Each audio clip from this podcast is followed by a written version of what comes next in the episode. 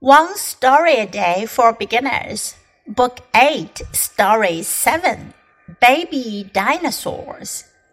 Where did baby dinosaurs come from? Did they come from eggs or were they born by their mother dinosaurs? Like birds today, baby dinosaurs were hatched from eggs. A mother dinosaur lays an egg. She sits on the egg for many days to keep it warm. Then, when the baby dinosaur is ready, it breaks through the egg shell. Peep, peep, peep, a little dinosaur is born. 今天的故事讲的是 baby dinosaurs 恐龙宝宝。Where did baby dinosaurs come from？恐龙宝宝是从哪儿来的呢？Did they come from eggs or were they born by their mother dinosaurs? 他们是从蛋里面出来的呢，还是由他们的恐龙妈妈生出来的呢？Like birds today，就像今天的鸟儿们，baby dinosaurs were hatched from eggs。恐龙宝宝是从蛋里孵出来的。A mother dinosaur lays an egg。恐龙妈妈产下一颗蛋。 she sits on the egg for many days.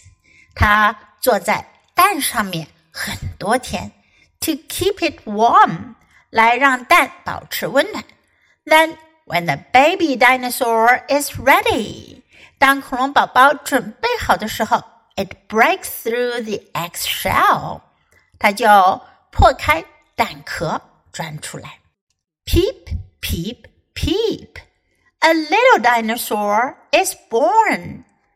Peep 的意思呢是微微露出，部分显出。